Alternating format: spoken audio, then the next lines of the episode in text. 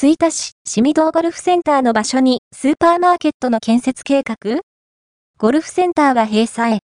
市民堂沿いにある市民堂ゴルフセンターの場所に大規模開発事業の構想のお知らせという看板が設置されています。看板の内容によると、この場所でライフ緑地公園店の新築工事を予定しているとのこと。地上2階建ての店舗で、市民堂ゴルフセンターの敷地に合わせて、奥に細長い土地が計画地になっていました。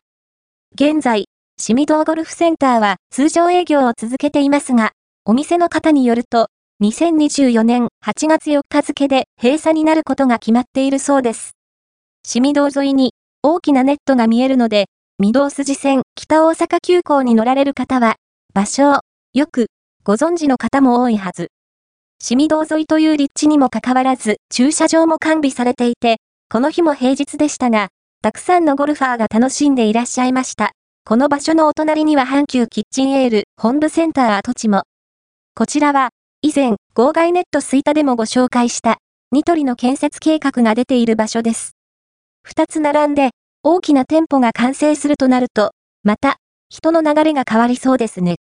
ライフ緑地公園店の着工は、2025年4月を予定しています。新しい情報を楽しみにしたいと思います。情報と画像の提供ありがとうございました。シミドーゴルフセンターはこちら。